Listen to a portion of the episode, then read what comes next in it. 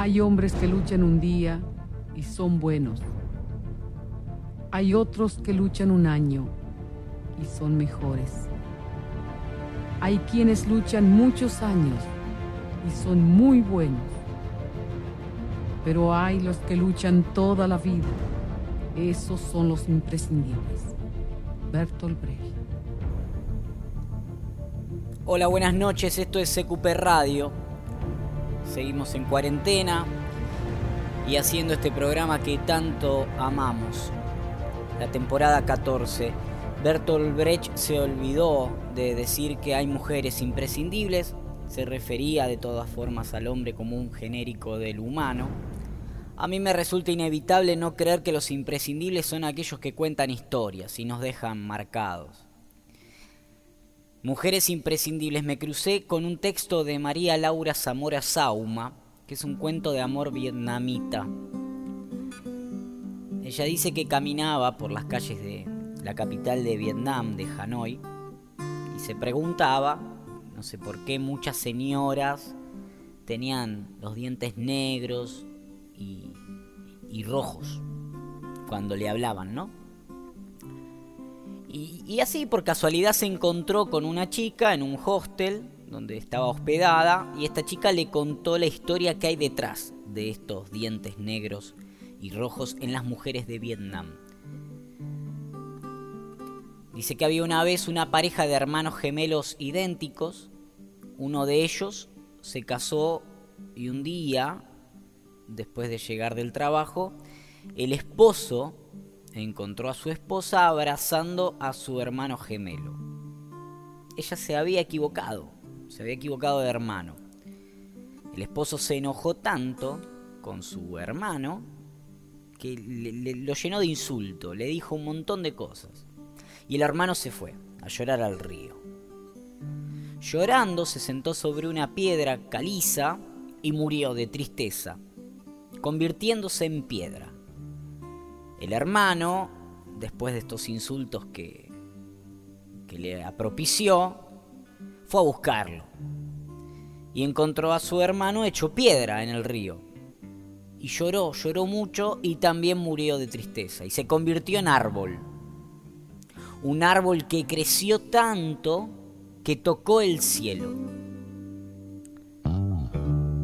Al no aparecer, la esposa fue a buscarlo y al encontrar la piedra y el árbol, lloró, abrazando al árbol, y se convirtió en enredadera.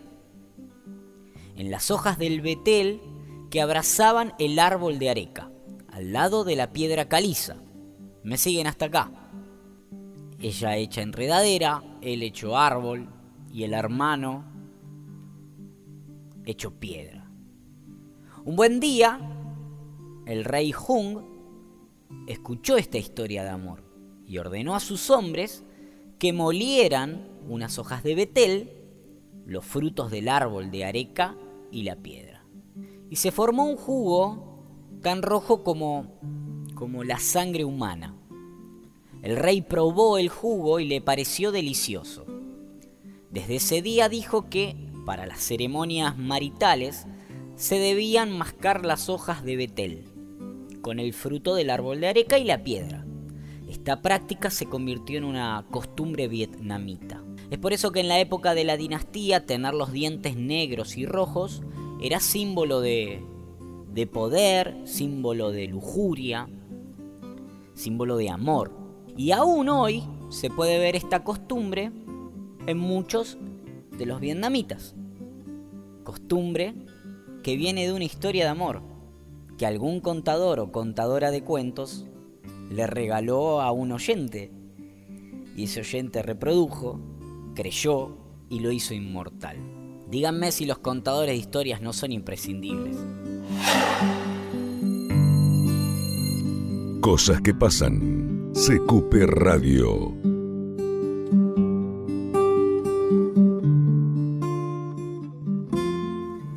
Ahora sí, imprescindibles claro, pero no esenciales, que es eh, por lo cual nos quedamos en casa y no estamos yendo a la radio, porque no nos consideramos esenciales, imprescindibles para, disfrutar de un momento, para viajar, para trasladarnos en tiempos donde no podemos hacerlo, les proponemos un viaje de una hora.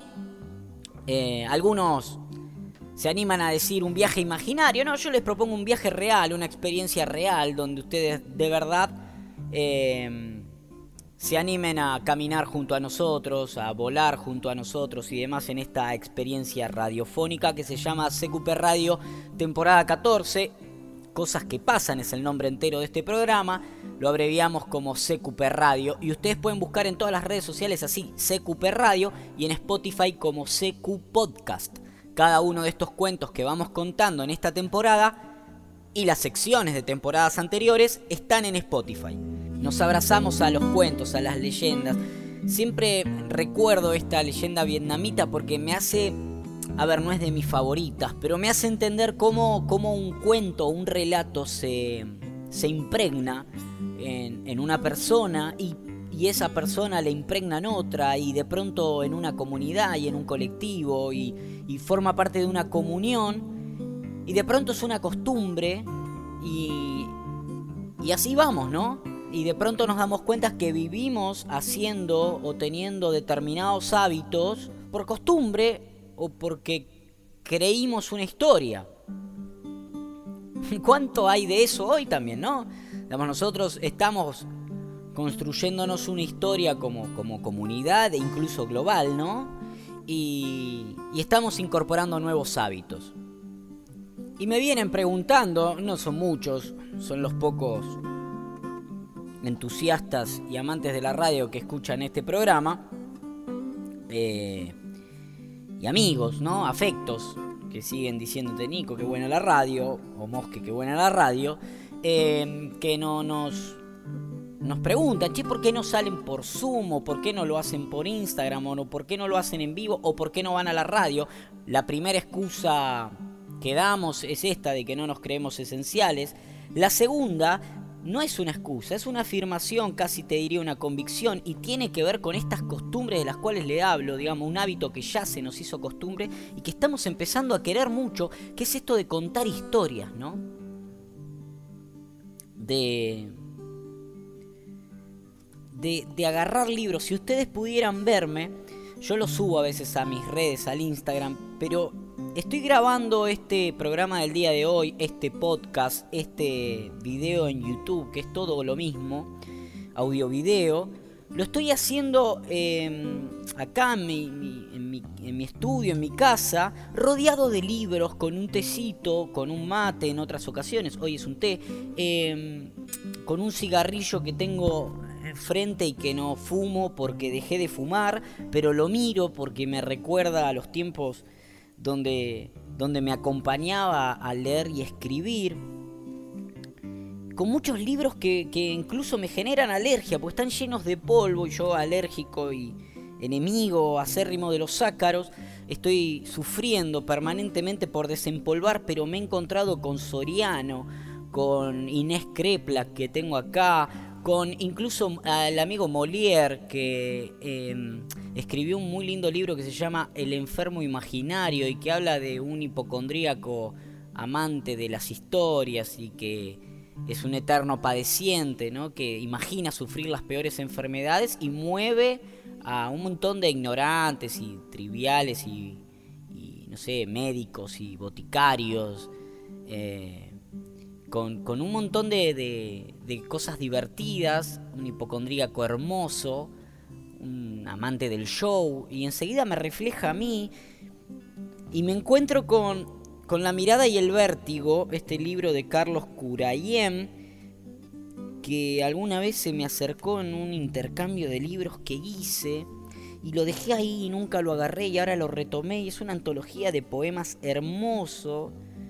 Eh, hermoso libro y tiene un, poema, un, versario, no sé cómo llamarlo, que se llama Los libros, en su página 38, que dice, los libros mueren un día después de ser cantados. Algunos los matan delicadamente, con una flor adentro. Solo la caída del tilo la desaparición de un amigo o la decadencia de un pueblo son hechos que se acercan a esta muerte. quizás por eso, hoy salgo a descolgar las hojas de los árboles, ganándole al otoño, y recojo los libros que otros no quieren antes que se mueran. Me parece fantástico, ¿no? Esto de primero qué, qué cosas pueden ser más duras que la muerte de un libro, la desaparición de un amigo, la decadencia de un pueblo. En estos tiempos que nos angustia tanto mirar el noticiero y ver lo decadente que estamos, ¿no? Como sociedad también. Y este acto de valentía de salir a, recoger los libros que otros no quieren antes que se mueran. El arte la está pasando realmente como el orto con todo esto que está pasando y está dando mucho. Le hemos dedicado un programa entero de esta temporada 14 a, la resistencia del arte y a lo mucho que nos brinda a cambio de tan poco en estos tiempos. Bueno, los libros ahí están y de eso hablamos en ese programa. Y nosotros queremos aprovechar este duro momento que nos toca para rescatarlos antes que se mueran y leerles lo, lo mejor que podamos, la mayor cantidad de cosas que podamos, y combinarlos con música y con historias. De eso se trata el CQP en esta temporada, de eso se trata este programa que está por Symphony, que les va a brindar, que en su formato original es de dos horas, pero estamos decidiendo hacer una hora y con eso ya nos sentimos más que satisfechos que no se muera el arte, que no se mueran los libros, que no se mueran las historias. En eso estamos. Les decía que me crucé con esa historia vietnamita de amor. Y no fue casual, a ver, volverme a cruzar con esa historia que ya había leído, escuchado y un poco retenido y por eso la busqué adrede. Porque hoy Mosquera nos va a contar historias de Vietnam. Y realmente vale la pena el viaje porque hay cosas que quizás nunca escuchaste, cosas que no sabes. Y apuesto a que nunca te fuiste de viaje hacia esos lugares como el que te propone mi amigo y compañero Matías Mosquera el día de hoy en un rato, no más. Estuve buscando sobre Vietnam para esta apertura y me encontré con un cuento escrito por un niño que se llama Kong Lo, vietnamita hace muchísimos años que se llama El Retiro Ideal. Elegiré un lugar en el que las serpientes se sientan a salvo. Todo el día amaré ese país remoto. A veces escalaré el pico de su única montaña para quedarme y silbar hasta que el cielo se vuelva frío.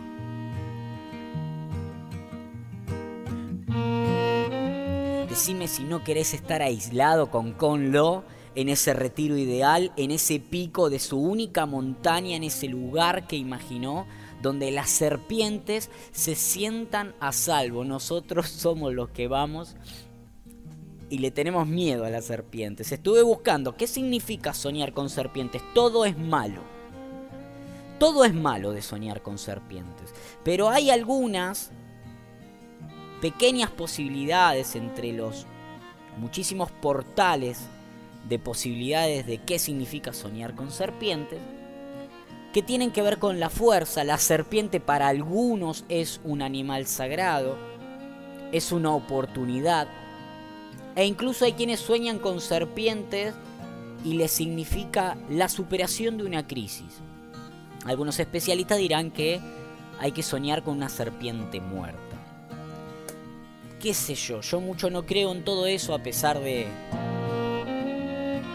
de haber estudiado psicología, pero sí creo en los cuentos y creo mucho en este pequeño Kong Lo, que tampoco sé si existe, pero pero para mí sí. Y ese retiro ideal también y yo elijo estar en un lugar en el que las serpientes se sientan a salvo, como Conlo y como nosotros, que en el medio de todo esto estamos llenos de angustias, de incertidumbres, de problemas de laburo, de vínculos, de ansiedad, de extrañar, de falta de, de contacto físico, pero decidimos quedarnos y silbar hasta que el cielo se vuelva frío